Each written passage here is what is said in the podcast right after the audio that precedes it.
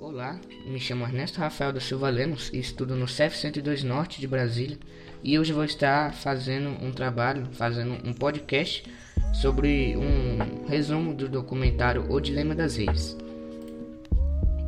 Bom, o filme fala basicamente do pior lado da tecnologia.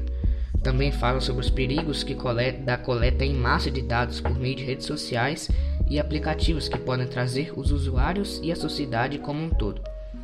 O Google e o Facebook e outros gigantes aplicativos e sites da internet lucram com a publicidade direcionada.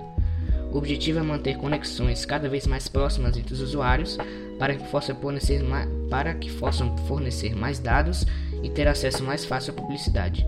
Mas qual, qual dano isso causará? O vídeo apresenta os ex-funcionários dos gigantes de tecnologia que explicam como os algoritmos do, dos, desses aplicativos e sites funcionam pelos bastidores. Tristan Harris, ex-designer do Google, explica a, que a maioria dos algoritmos criados pelos, pelos, por esses sites e aplicativos tem três objetivos principais: o engajamento para aumentar o seu uso e te manter navegando, o de crescimento para que você sempre convide amigos e faça os amigos convidar outros amigos e assim por diante e objetivo de publicidade para garantir que, enquanto tudo isso acontece, acontece eles estão lucrando o máximo possível com, com os anúncios.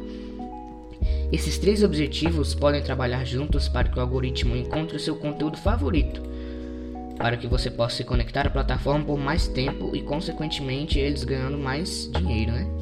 Por exemplo, isso explica porque a linha do tempo das redes sociais está sempre cheia de amigos com quem você mais interage e, do, e de tópicos que você gosta.